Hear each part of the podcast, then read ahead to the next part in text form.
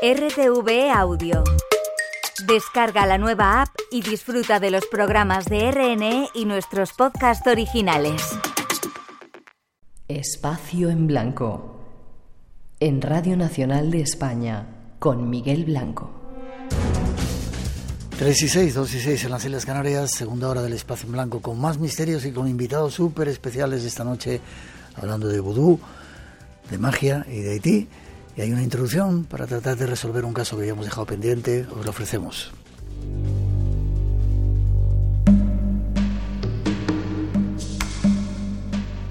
Nuestros invitados han visitado varias veces Haití. Y en sus viajes descubrieron historias de zombies. Treinta años atrás, algunos de los misterios y leyendas del vudú suscitaron el interés de la comunidad científica internacional y se realizaron distintos estudios sobre los ritos y procedimientos de la zombificación. Hace casi un cuarto de siglo, un equipo de televisión española estuvimos en Haití haciendo un reportaje sobre los secretos del vudú y ahora hemos tenido la curiosidad de saber qué fue de aquellos supuestos muertos vivientes que entonces conocimos.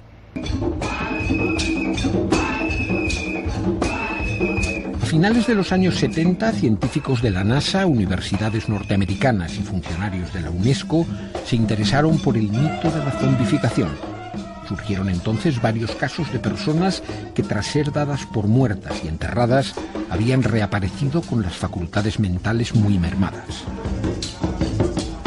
El doctor Dujon, director del Hospital Psiquiátrico Universitario de Haití, en colaboración con el psicofarmacólogo norteamericano Nathan Klein, estudió varios casos de zombies documentados con certificados de defunción e inhumación. Un zombie, c'est un El mundo de los zombies. ¿Y si nos adentramos en él? Ya hemos hablado, Vicente nos ha contado algunas experiencias, le escuchábamos en esos reportajes que había preparado. No os voy a dejar hablar porque tenemos un corte de un conductor que iba contigo, me parece, Miguel. Esto, esto nos contaba. Hay muchos casos de zombies en esta ciudad, pero la gente no quiere hablar de eso porque les da miedo. Pero hay muchos otros casos en la ciudad. De zombies. Es decir, que la gente tiene asumido que la zombificación es una cosa normal, ¿no? Y creo que tenemos... Sí, y es una cosa tabú también entre ellos mismos, eh, no solo por la desgracia de sufrirlo, porque es un señalamiento entre los vecinos, ¿qué habrá hecho esa persona para acabar siendo zombificada? Mm. Eh, sino también por toda esa cultura que comentábamos de eh, cómo se está tratando el tema del vudú, ¿no? Ahora dentro de Haití es muchísimo más difícil, eh, si no tienes contactos, llegar a estos casos porque los, los guardan en absoluto secreto para que no podamos eh, sacarlos de contexto. Ya. Esa niña que tú Vicente, habías visto, la sacasteis del hospital y luego la encontrasteis dónde? ¿Qué pasó con esa niña? Esa niña la, la fui a buscar eh, años después, eh, preguntándome qué habría sido de ella, muchos años después. Y, perdón, y eh, la encontré con su familia, ya no vivían en Gonaives, vivían mucho más al norte y en una casa mucho más lujosa que la vivienda pobre en donde yo los había conocido. Mm, lujosa quiere decir que tenían un poquito más de comodidades, que tenían paredes y techo. Lujosa para el estándar eh, haitiano, claro, sí, que aquí sería pues de una clase media baja, ¿no? Pero de la pobreza a la clase media baja había habido una ascensión de clase, ¿no? Bueno, el hecho es que eh, conseguí encontrarla y ella era una mujer mayor, no había sido nunca recuperada y la familia la mantenía en una caseta eh, hecha con carambucos de cemento en el patio, en el jardín de esa eh, vivienda, encerrada, seguía sin poder hablar, le dieron de comer trozos de pan que agarró como un mono con las dos manos a, a dentelladas, etcétera, y eh, vimos que el caso había sido irrecuperable y allí seguía aquella pobre mujer. ¿no? Bueno, eh, yo di la historia por acabada hasta que eh, volvimos con Buscamundos. Entonces, sí, entonces Miguel quiso ir a, a Capaitián, que es en el extremo norte de la isla donde había visto yo a esa mujer por última vez. Yo dije que yo no iba, yo eh, ya había dado la historia por acabada y entonces volvió Miguel en su busca y siento no haber ido porque efectivamente se encontró con un final sorprendente para esta historia. ¿Me dejas que escuchemos el corte que nos has preparado? y luego nos cuentas. Escuchamos el corte. Ella tuvo un dolor de estómago. No podía respirar. Finalmente, bueno, su familia no tenía suficiente dinero para comprar los medicamentos. Ella está muerta desde desde desde marzo. ¿Dónde fue enterrado el cuerpo? Bueno, yo no conozco los detalles. Fue la municipalidad la que se ocupó. No sé si la familia no lo sabía porque yo, como cuidador, no estoy obligado a informar a la familia. Mire, esto no le interesa a nadie, no interesa lo ocurrido. Yo era el cuidador, la familia no tenía dinero para comprar los medicamentos y ella murió. Se murió, se acabó. Se murió y se acabó. ¿Quién era este, este personaje? ¿Qué te encuentras tú cuando vas a, a tratar de saber el final de esta, de esta bueno, yo fui intentando eso, el, darle un final a esta historia y, conocer de primera mano pues a una mujer zombificada, ¿no?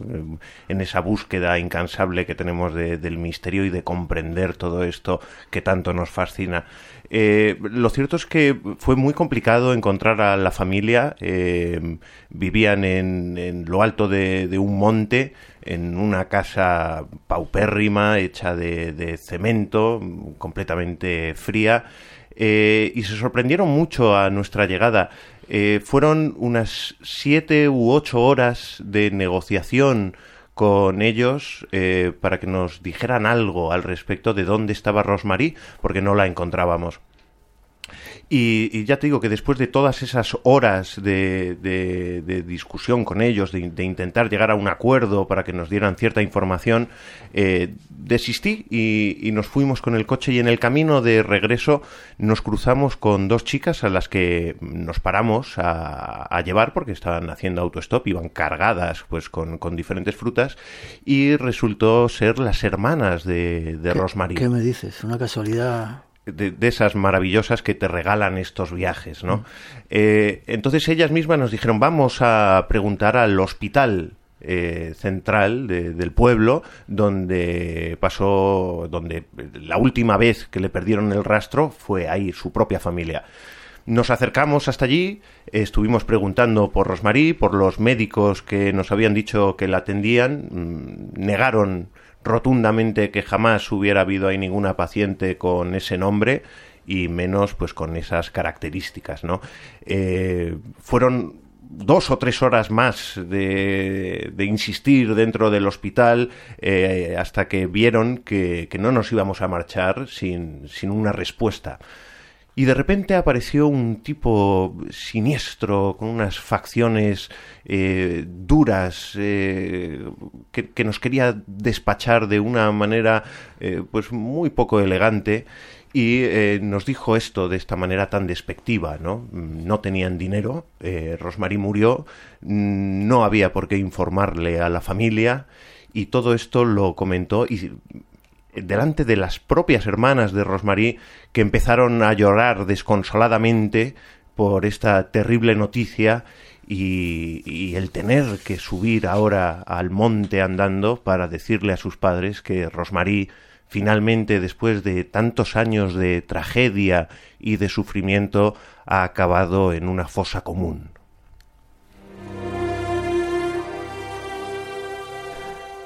No sé si quieres sacar alguna conclusión, Vicente. La única conclusión es que, como se suele decir, al caso le echaron tierra encima. Nunca mejor dicho. Nunca mejor dicho. Le echaron tierra encima y eso demuestra que había algo detrás de esa historia y que existe un poder oculto. Bueno, puede que esas eh, sociedades secretas del vudú eh, puede pueden ser muchas cosas. ¿no? El hecho es que eh, Rosmarie desapareció y desapareció pocos meses después, poco tiempo después de que eh, en televisión hubiéramos mostrado, en televisión española, mm. dónde estaba eh, ya convertida en mujer adulta. ¿no? Alguien debió verlo y debió eh, pensar que era mejor para sus intereses que aquella mujer desapareciera definitivamente.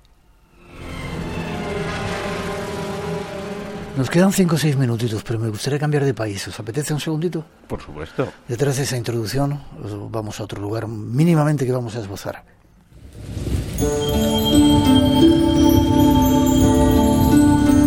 Cambiamos de destino.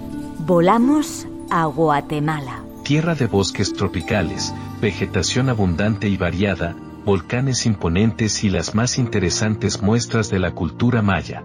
Esta nación de América Central debe su nombre a la palabra náhuatl Cuautlemayan, que significa lugar de muchos árboles. Los datos curiosos de Guatemala nos hacen navegar por una tierra rica en bellezas naturales y cultivos de la tierra. Con poco más de 108 mil kilómetros cuadrados, es el país más poblado de Centroamérica, sirviendo de hogar a más de 16 millones de personas. Un país lleno de riquezas, pero también de magia y tradiciones secretas. Vayamos a descubrirlas. Los dos sois muy viajeros, habéis estado en multitud de lugares. Eh, ¿Has estado, Vicente, en... Sí, supongo, en Guatemala, ¿no? Sí, pero por temas políticos estuve con la guerrilla eh, en las montañas, etcétera, pero nunca por temas relacionados con el misterio. Vale, tú sí. Bueno, tú, hacías el programa Buscamundos, estuviste allí, ¿no? Y te encontraste con misterios.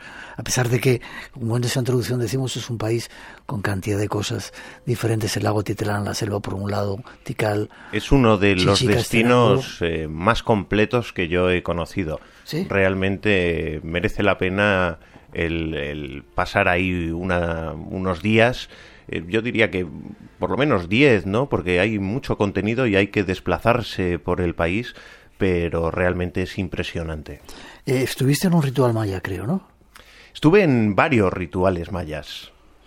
Uno, uno de ellos eh, fue en el lago Atitlán, que es eh, un lago predilecto donde se realizan muchos de estos tipos rituales, donde pues veneran sobre todo eh, la relación del, ser humano con los elementos. Escuchamos, me parece, un pedacito de ese ritual. Voy a dar gracia donde sale el sol, donde se oculta el sol entre la noche. Voy a dar gracia donde viene el agua. Voy a dar gracia donde viene el aire los cuatro puntos, la cruz maya de los ancestros mayas, al corazón del cielo, corazón de la tierra, por medio del sagrado fuego.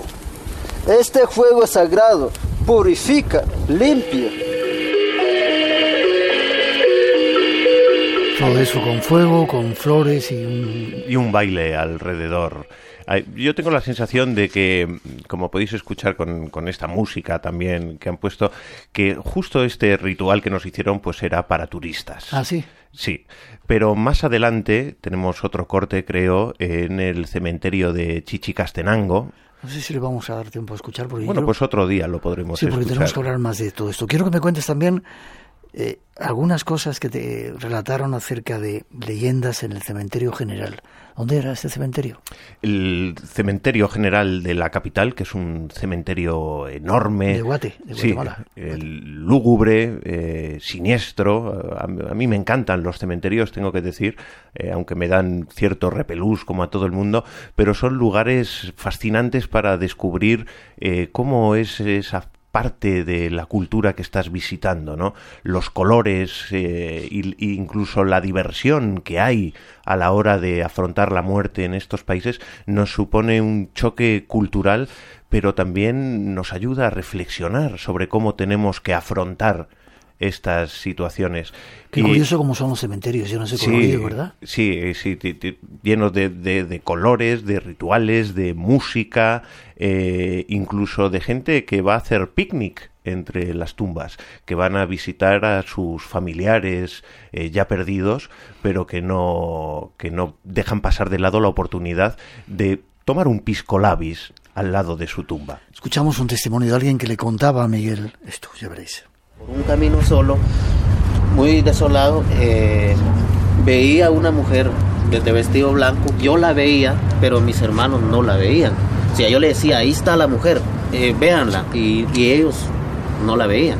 Tiempo después eh, vi un hombre que, que estaba sin, sin cabeza y entonces se me durmieron las piernas. Fue, fue espantoso. Han dicho muchas personas de que, de que hay personas que vienen a adornar a sus uh, difuntos y que, que ha, han, habido personas de que les vienen a ayudar a adornarlos y que luego se desaparecen. O sea que las leyendas sobre fantasmas aquí no son todas malas, ¿no?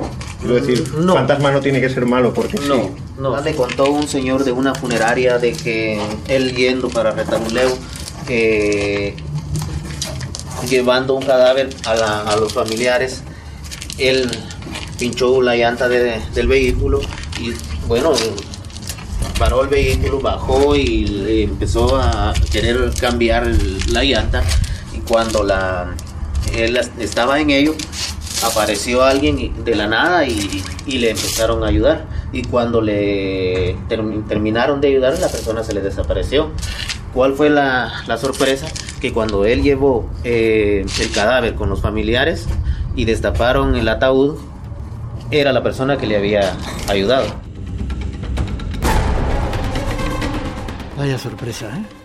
Esa es una historia que yo he escuchado en, en otros países y que es una de, esos relatos universales dentro de, de, la cultura que comparten muchas culturas, ese, tipo de fantasma que te ayuda y de repente desaparece. Y la primera historia que contaba este hombre que, que se acercó a nosotros en el cementerio eh, altas horas de la noche, eh, iluminados por la luz de la luna y caminando entre esas tumbas, ¿no? que podemos escuchar los pasos y los crujidos que parecen huesos, eh, es la Dama de Blanco, que también es una figura muy extendida en Latinoamérica. Terminamos con la calle Ánimas y os despido. Escuchamos el testimonio.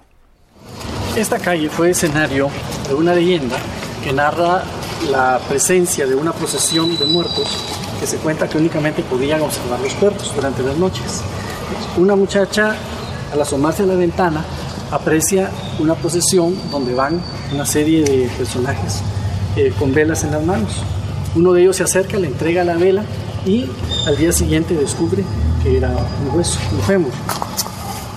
Al poco tiempo enferma y muere. Entonces queda la tradición de que en las noches cuando se escucha el ladrido y el aullido de perros por este sector es porque está transitando la procesión de los muertos.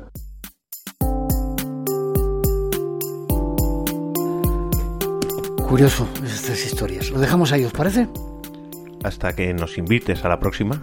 Vale, Vicente, la próxima yo quiero que vengas a hablar de estos señores de las tijeras. ¿Forma de contacto contigo si quieren saber algo? Eh, que te busquen. El correo electrónico que es eh, vct, a poco p de Vicente, vct.romero.gmail.com. Espero que hayas estado a gusto con nosotros. Encantado. Miguel, forma de contacto contigo en ese, ¿cómo se llama? La calavera de... De cuarzo, la calavera de cuarzo. Pues tenemos Instagram, la calavera de cuarzo 2024 y animar a todos los oyentes a que se suscriban al canal La calavera de cuarzo en YouTube, que empezamos el estreno mañana, además con lo que hemos grabado hoy aquí, con lo cual eh, tus oyentes, Miguel, podrán verte en la intimidad del estudio. Mira, me has dejado sin palabras. Uy, qué raro. un abrazo, nos vemos, ha sido un placer estar con vosotros. 13.25, 2 y 25 las Islas Canarias, hay más espacio en blanco esperando.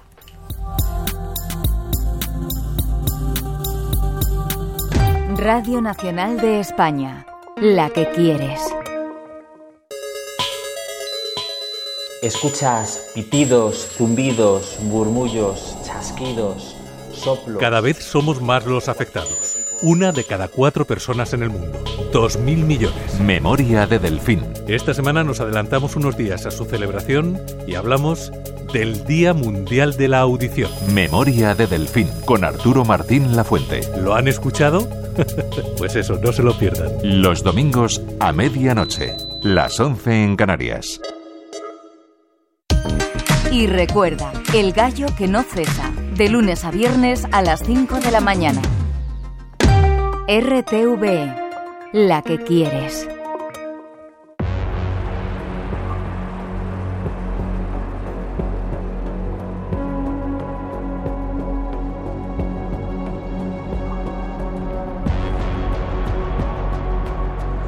Llega el tiempo de nuestro compañero Juan Gómez, que nos trae a veces experiencias, otras veces noticias extrañas.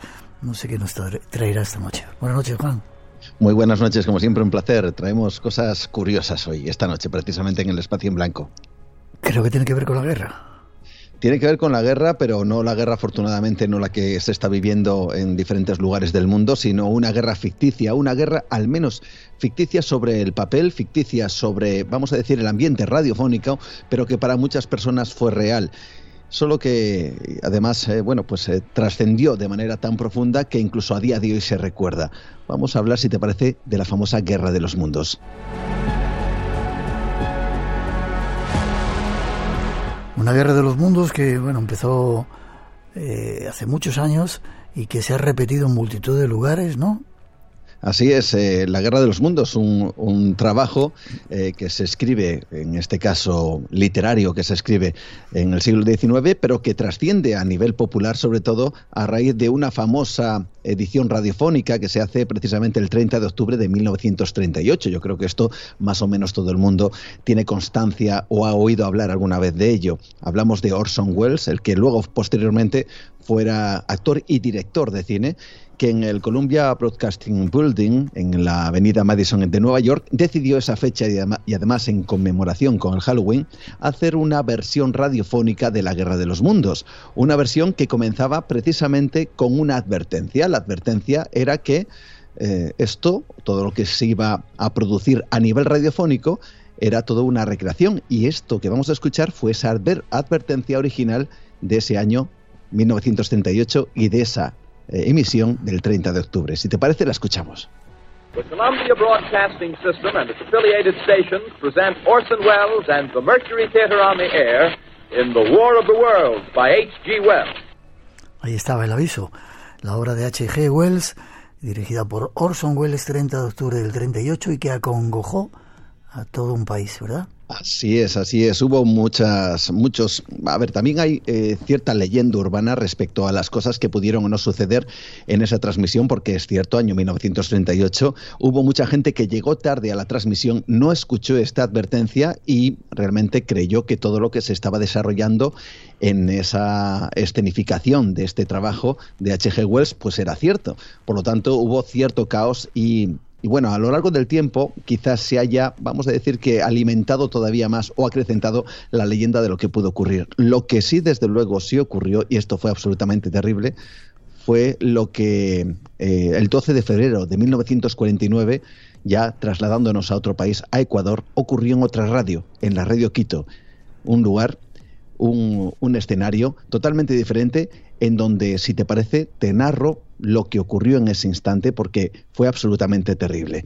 Fíjate, eh, utilizando precisamente esta misma estrategia, eh, el que fuera el director, en este caso artístico de, Radio Quito, Leonardo Páez Maldonado, por cierto también conocido como el Loco Páez, eh, ya que, bueno, vamos a decir que tenía una gran capacidad para sonorizar las radionovelas de la época. Insisto, recuerdo el, el año 1949.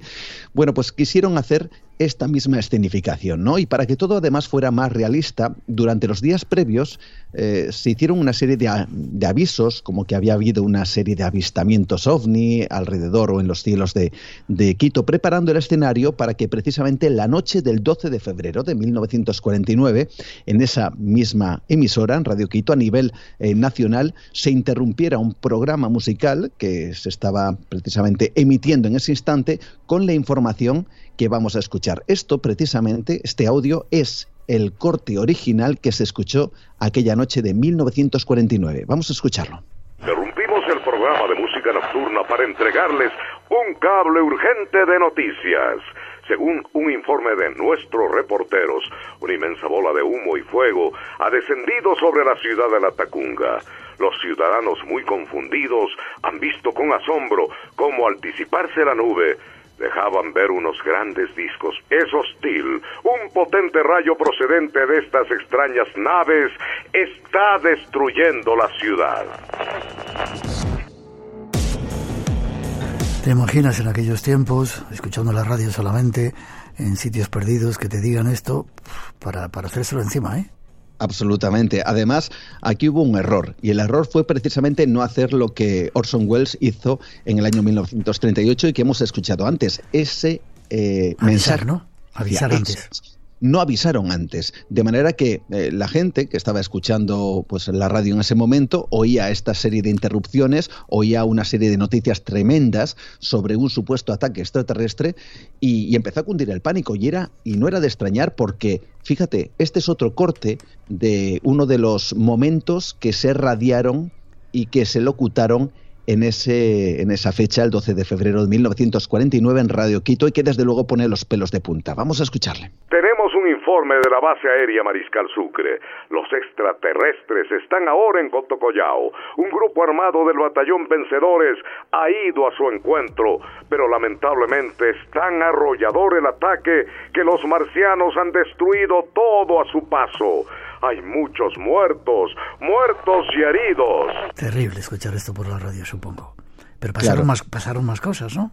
Por supuesto, fíjate, todo esto, imagínate, generó un gran, un gran impacto, la gente estaba totalmente desconcertada, los oyentes no sabían qué estaba ocurriendo y para más, eh, vamos a decir, echar leña al fuego, en este caso, hubo varios actores que imitaron, por ejemplo, la voz del ministro de Defensa de la época e incluso del propio alcalde de Quito, lanzando un mensaje, un mensaje de advertencia, un mensaje en donde la gente tenía que o bien salir eh, con, sus, eh, con todo lo que pudieran para luchar con los o contra los extraterrestres o bien quedarse en sus casas. Y esta es la parte en donde el supuesto alcalde de Quito da esa información a los oyentes o a los ciudadanos de, de esta misma ciudad. Tenemos en este momento en nuestro estudio al señor alcalde de Quito. Gente de Quito, permítanos defender nuestra ciudad. Nuestras mujeres y niños deben salir fuera, a las alturas circundantes, para dejar a los hombres libres para la acción y el combate. Supongo, Juan, que a estas alturas estaría la gente ya tremendo, ¿no? Creyéndose que era todo cierto. Claro, imagínate, por un lado, y esto ya fue real, esto ya no forma parte de esa recreación radiofónica, el ejército ya se había movilizado porque creían de verdad que había un ataque extraterrestre. De hecho, eh, eh, varias dotaciones del ejército ecuatoriano se dirigieron a ciertos puntos en donde decía precisamente esta misma locución que se estaban produciendo los ataques o la invasión extraterrestre. Por otro lado, también la policía. La gente entró en pánico. Comenzaron disturbios, hubo gente armada, eh, hubo suicidios, hubo vandalismo de todo tipo, el caos llegó a las calles y esto provocó que en mitad de esa eh, locución, a tan solo 20, minutos de haber empezado, tuvieron que eh, enviar un mensaje de calma a la población precisamente con este audio que vamos a escuchar. Anunciamos a toda la ciudadanía que no existe ninguna invasión marciana. Lo que están escuchando es una radionovela de Radio Quito totalmente de ficción. Mantengan la calma, es tan solo una radionovela. A buenas horas avisas. Y sin, sin, duda que a buenas horas. Ya te digo, fueron tan solo 20 minutos y en esos 20 minutos deciden enviar esta, este mensaje de aviso a la población. ¿Qué es lo que ocurre? Pues se quedaron totalmente impactados y también se quedaron eh, totalmente, vamos a decir que, que desconcertados y, y frustrados ante lo que acababa de ocurrir. ¿Qué es lo que, qué es lo que sucedió? Bueno, pues que muchas personas fueron precisamente a la sede del, del, periódico El Comercio, donde también se encontraba Radio Quito, estamos hablando de un edificio de cinco plantas, y fueron allí a pedir explicaciones. Lo que primero era pedir explicaciones se convirtió en disturbios. Primero fueron piedras y después fue fuego. Entraron en el edificio, le prendieron fuego. Varias personas, entre ellos eh, el propio Leonardo Páez, tuvieron que salir por el tejado debido a que su vida corría grave riesgo, grave peligro, y otras personas se quedaron encerradas en la cafetería. Bueno, de ese edificio de cinco plantas, Miguel, no quedaron ni los cimientos y desgraciadamente esas seis personas que se habían encerrado en la cafetería murieron eh, debido a esa circunstancia, debido a esa retransmisión en Quito de la Guerra de los Mundos. Iba a decir algo, hacer una broma, pero no se puede jugar con esto. Pero bueno, eh, esto pasaba en Quito, en Ecuador, pero creo que también sucede, sucedió algo parecido en el 2013 en otro lugar. Sí, eh, precisamente en Chile. Fíjate, en el año 2013. Ojo, porque estamos hablando de fechas relativamente recientes en donde ya podremos tener cierta información y en donde estas cosas que suenan por la radio quizá pues no nos asusten tanto como antiguamente. Pero es que con el motivo del 75 aniversario precisamente de la historia de la retransmisión de la Guerra de los Mundos, eh, se hizo en Radio Bio Bio en Chile, específicamente en una de las emisoras locales de la ciudad de Valparaíso, se realizó precisamente esta recreación se avisó como eh, correspondía porque no querían que se cometiera ningún tipo de error en ese aspecto, pero es cierto que hubo personas que creyeron una vez más y esto, insisto, año 2013, que todo esto se estaba produciendo. Incluso se dio la orden en un momento determinado de sacar los tanques a la calle. Incluso, por desgracia, hubo una, una, muerte, una persona que debido a la inquietud y, al nerviosismo que le producían todas estas noticias, pensando que había un ataque verdaderamente extraterrestre, eh, llegó a fallecer de un infarto de miocardio en la ciudad de Valparaíso. Por lo tanto, estamos ante algo realmente increíble. Pero te iba a dar una sorpresa, Miguel. Sí. Porque hablamos de Chile, hablamos de Nueva York, hablamos de Ecuador, de Quito, pero ¿y en España? Bueno, pues fíjate, porque aunque no hablamos precisamente de esta retransmisión de la Guerra de los Mundos, el 7 de septiembre de 1996 se anuncia una película. Una cadena anuncia una película. La película es Independence Day. Y para hacerlo, eh, bueno, vamos a decir que recrea un informativo en donde aparecen escenas de la película, esas gigantescas naves extraterrestres, y dan a entender que está ocurriendo en ese instante una invasión extraterrestre en Estados Unidos. Y a pesar de que en la pantalla aparecía el letrero sobreimpresionado de telepromoción, muchísimas personas, Miguel, llamaron a esta cadena de televisión preocupadas, preguntando si realmente lo que estaban viendo era un hecho real y realmente Estados Unidos estaba siendo invadido por extraterrestres.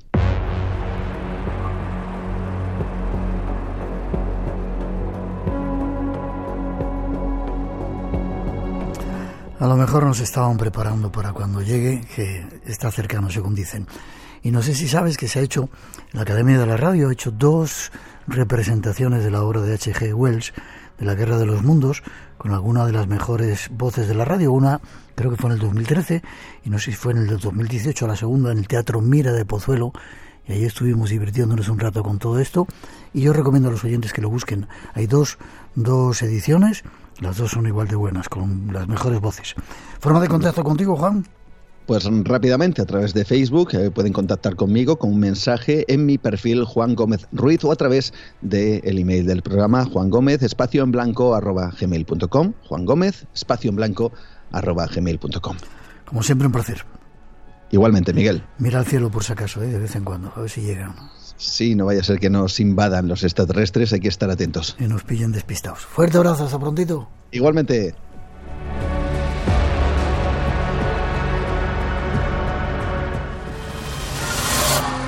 Ha leído la maldición. ¿Se atreve a desafiarla? Viajamos al pasado. Vuelva y entiérrelo donde lo encontró. Para mostrarte los misterios de nuestro futuro. ¿Te unes a la aventura? Examinaremos el cofre juntos. Espacio en Blanco. En Radio Nacional. Con Miguel Blanco.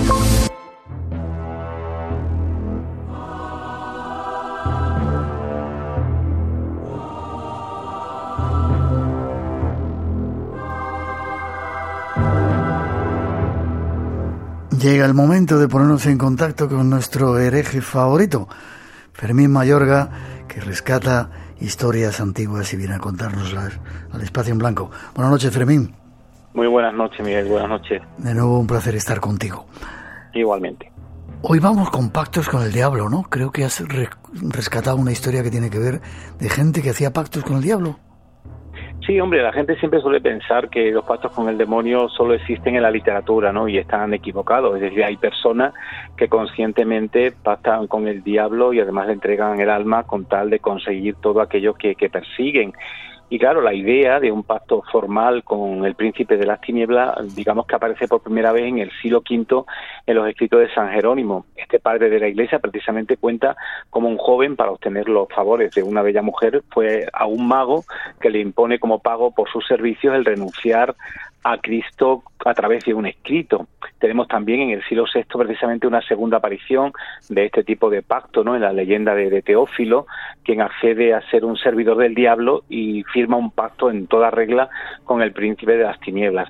Esta leyenda se extendió por Europa precisamente en la Edad Media, ¿no? Pero ¿quiénes eran realmente las personas que hacían pacto con el demonio? De entrada, eh, muchos pensarán que los únicos sujetos que pueden hacer, eh, digamos, bajo rúbrica, ¿no? Escrita una alianza con Satanás, bueno, pues serían todos aquellos que abrazan o, o se consideran apóstoles, ¿no? De, del ángel caído. Y en primer lugar, y por ser el grupo donde más pacto con el demonio se han hecho, según la creencia popular, pues estarían las brujas, algunas hechiceras y casi siempre, digamos, personas del mundo civil, ¿no? Con un nivel cultural bajo y que creerían en estos eh, ritos satánicos y estos movimientos como tales, ¿no? Personalmente creo todo lo contrario, es decir, los documentos inquisitoriales nos hablan de personas cultas, de un cierto nivel económico y en un número importante de miembros, hombres y mujeres entregados a la vida religiosa. Ya conocimos aquí, eh, hace mucho tiempo, el tema famoso de las monjas de Corella mm. y su pacto con el demonio, pero fíjate que hoy, nos vamos a, a, centrar precisamente también en este mundo, ¿no? porque el mundo del hábito, el mundo de la cruz, siempre encierra ciertos misterios. ¿Por qué ocurre esto? ¿Por qué las monjas, un sacerdote o un fraile van a pactar con el diablo? Bueno, la, respuesta siempre es muy factible, muy fácil de entender, sobre todo porque si nos atenemos a los textos bíblicos, pues Dios y el diablo forman parte del mismo cuerpo religioso desde hace más de dos mil años. Y ante la evidente negativa de quien debería de alguna manera escucharle y atenderle, bueno, pues algunos religiosos optan por coger precisamente las veredas y caminos que les acercarán de alguna manera hasta las mismísimas orillas del, del Averno, ¿no? Tenemos un caso muy concreto en Extremadura, ¿no? Sobre todo en un pueblo que se llama Belvis de Monroy, ahí nos encontramos con una religiosa de 24 años llamada Sor María del Cristo, era una monja profesa de velo blanco en el convento de San Juan de la Penitencia, de monjas clarisas de esa localidad indicada, que fue condenada precisamente por la Inquisición por delitos de pactos diabólicos, falsa creencia, abuso del sacramento de la penitencia y Eucaristía, y te dice el documento, así como sacrilegios y ultrajes hechos al Santísimo Sacramento. Esta, esta monja fue delatada un 3 de enero de 1807 por Rafaela de la Santísima Trinidad, que también era monja profesa, ¿no? en el mismo convento que la mencionada Sor María del Cristo, y que lo hacía porque la REA, por desahogo de su conciencia o por providencia divina, le había comunicado, bueno, pues haber hecho pacto con el diablo entregándole su alma y cuerpo con papel firmado de su propia sangre que además eh, cuenta en la documentación que le había adorado ¿no? como a un dios y que había pecado con él carnalmente, que habiendo mm, comulgado, por ejemplo, pues había echado la, la, sagrada hostia en la lumbre, eh, que había negado ¿no? y dudado del, misterio de la pureza de María Santísima y del sacramento de la penitencia y que había salido de la clausura por arte del diablo, que había pecado con él muchas veces y que esto sucedía comúnmente, sobre todo en los días más festivos y en lugares muy, muy sagrados y que por arte del diablo había eh, salido cinco o seis veces de la clausura sin poner mano ni pie en el muro ni puerta y que varias veces además había parido yendo precisamente a las habitaciones extraclaustrales donde moran los comensales del monasterio y también en Valverde de la Vera, que es un pueblo cercano, ¿no? Precisamente para lograr esos eh, accesos carnales, ¿no? Y esos intentos, pues, con personas que ya conocía y que eran de, de su pasión y que allí habitaban.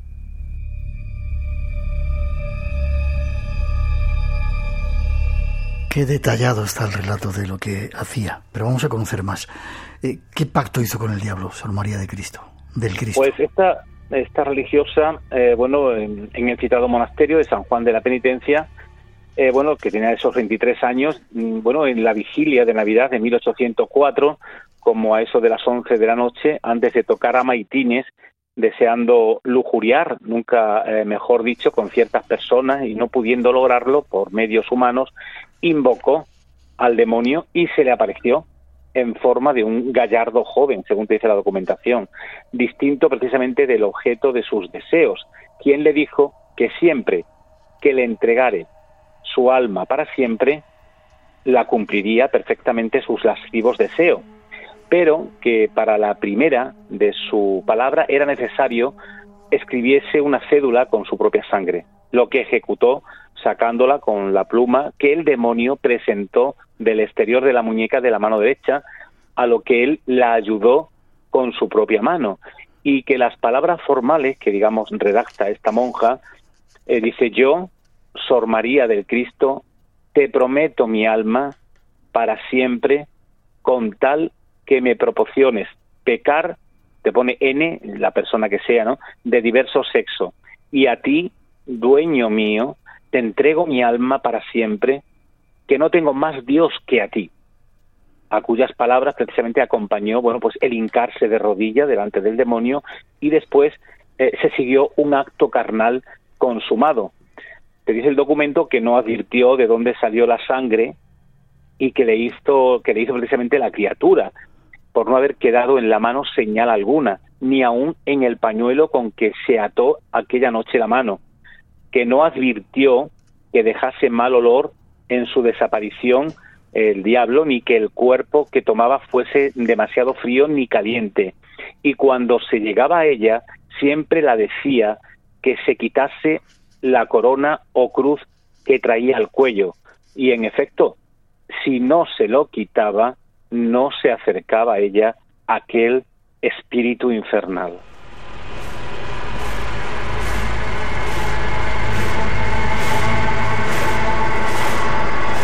¿Qué hacía la monja extremeña con esas hostias consagradas que tiraba al fuego, si nos has contado?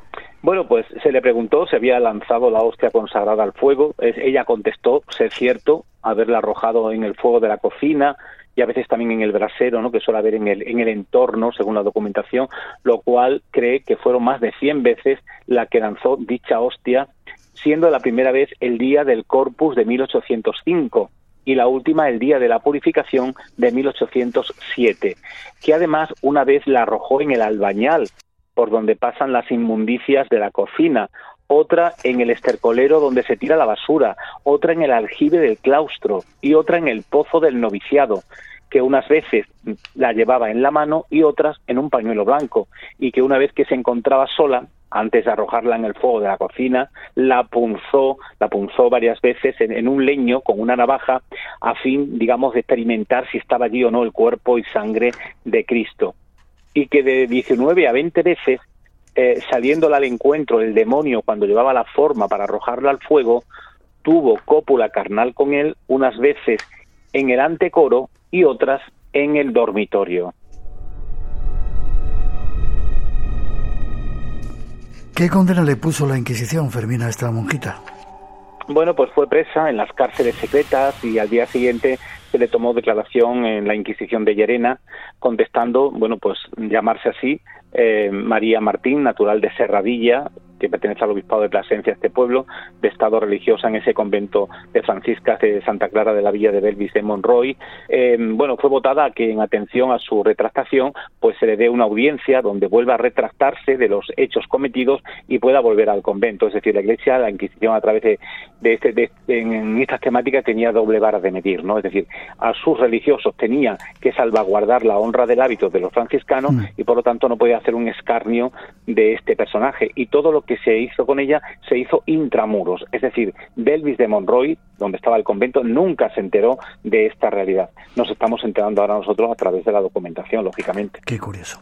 Ha habido otros casos parecidos a este, nos has contado algunas veces, y esto que nos vas a contar ahora es tremendo lo que hacían con esos pactos con el diablo, ¿no? Sí, bueno, precisamente las monjas del convento de Antequera, ¿no? Donde eh, era un convento también de franciscanas, donde algunas monjas satánicas que pasaron con el diablo, los niños que nacían en el convento y que ellas mismas parían, les cortaban el cuello y la sangre la mezclaban en el cáliz con semen y sangre menstrual de las mismas monjas satánicas, limpiándose con las purificaciones sus partes, y que los niños los enterraban, unos dentro de la clausura y otros se los llevaba fuera de ella un tal Alonso de Osuna, siendo precisamente repetidos los e infanticidios ocurridos en el convento, eh, que se había creado precisamente una secta satánica de unas 40 monjas y personas de la calle, sumando entre todos, te dice el documento, unas 80 personas. Y como consecuencia de todas estas declaraciones, se ordenó llevar a cabo unas pesquisas en el convento para encontrar libros sospechosos o cualquier tipo de objeto mágico, ¿no? Lo que sí encontraron en algunas celdas de estas monjas satánicas, muy igual que en las de Corella, fue precisamente el unto de niños, es decir, la grasa de los músculos de estos infantes.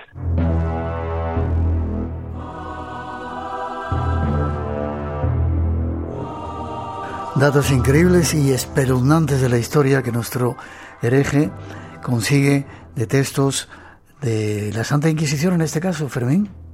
Sí, eh, todo eso está documentado ah, en el Archivo Histórico Nacional, en la calle Serrano 119. Ahí están todos los procesos inquisitoriales de todos los autos de fe que se hicieron en España y ahí tenemos los autos de fe de, estas monjas antequera o de esta monja de extremeña a través de la Inquisición de Llerena. De todas formas, en el blog del hereje, en mi blog del hereje, el caso de esta monja de, de Sor María del Cristo lo tienen completo y ahí lo pueden, pueden ver con la asignatura correspondiente donde si alguno está interesado en ello, pues puede acercarse a Madrid y y ver esta realidad histórica. Te iba a decir, forma de contacto contigo si quieren saber más. Sí, a través de mis redes sociales, a través de, Facebook, a través de Instagram, con poner Fermín Mayorga, por ejemplo, en Evox, pues ahí ya salen cantidades de programas donde he participado contando historias tan interesantes como esta, ¿no? Porque al final lo que intentamos es eso, ¿no? Aportar la, documentación y la historia, porque como yo siempre digo, la historia es cultura y la cultura no es enemiga de nadie. ¿eh? Y hay que conocerla, cosa que te agradecemos y hables con nosotros aquí en el Espacio en Blanco.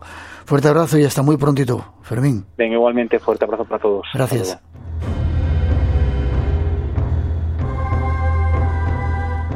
Espacio en Blanco una puerta abierta hacia otros mundos.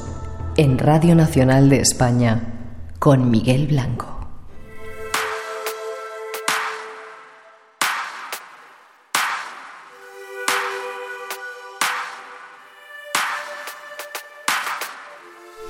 Queremos avisaros con tiempo de el congreso, el más importante congreso que se realiza en Europa, que tiene que ver con vida después de la vida, con algunos de los mejores ponentes de todo el mundo y quien se encarga de ello es Rafael Campillo, que está de nuevo con nosotros. Buenas noches, Rafa. ¿Qué tal? Muy buenas noches, Miguel. Decimo, decimoquinto congreso, no, no cambiando de, lugar, cambiando de fechas, ¿verdad?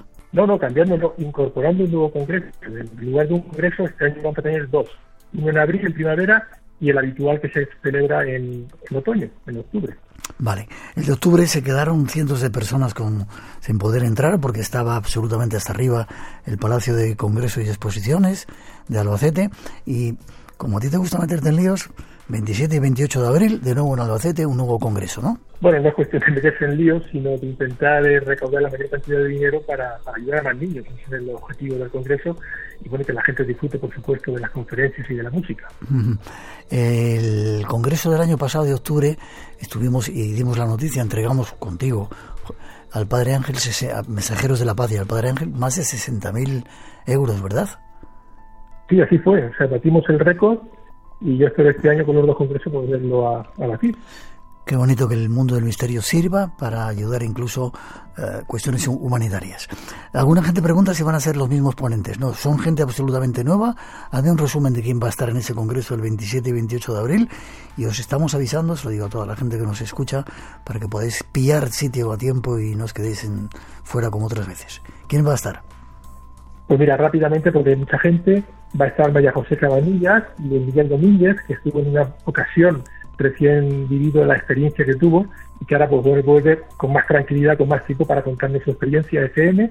El doctor Alex Gómez Marín del CECIP, José Guijarro, Miguel, Miquel Lizarrarle, el doctor Tim Van Lommel, Francisco Javier Millán, Marta Salvat y luego en el tema de música, teatro y demás, pues tenemos a Raúl Tais, va a tocar el piano, eh, la fábrica de sueños, que ha estado varias veces ya en el Congreso, y trae espectáculos de teatro y de circo, y por supuesto el, el grupo Quimia, que nos va a mover otra vez a todos de nuestros asientos la noche del sábado.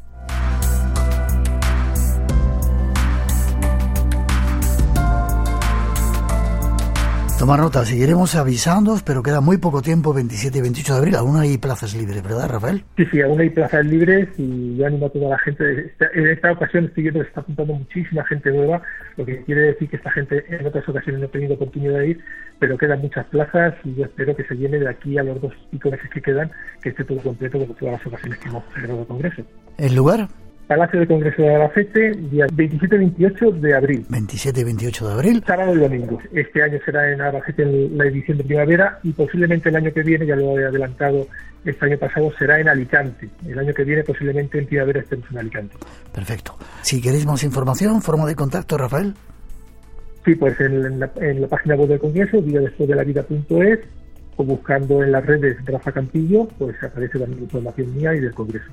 Vida después de la vida.es o Rafa Campillo en redes sociales. Como siempre, enhorabuena. Ahí estamos apoyando al máximo este Congreso, uno de los más importantes, si no el más importante que se hace en Europa, de testimonios de que hay esperanza después de la muerte. Enhorabuena, como siempre, te mando un abrazo y seguimos en contacto.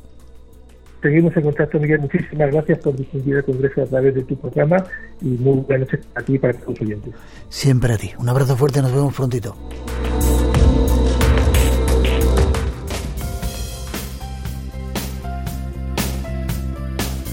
Y llega el momento de terminar. Teníamos un concurso y estos han sido los ganadores.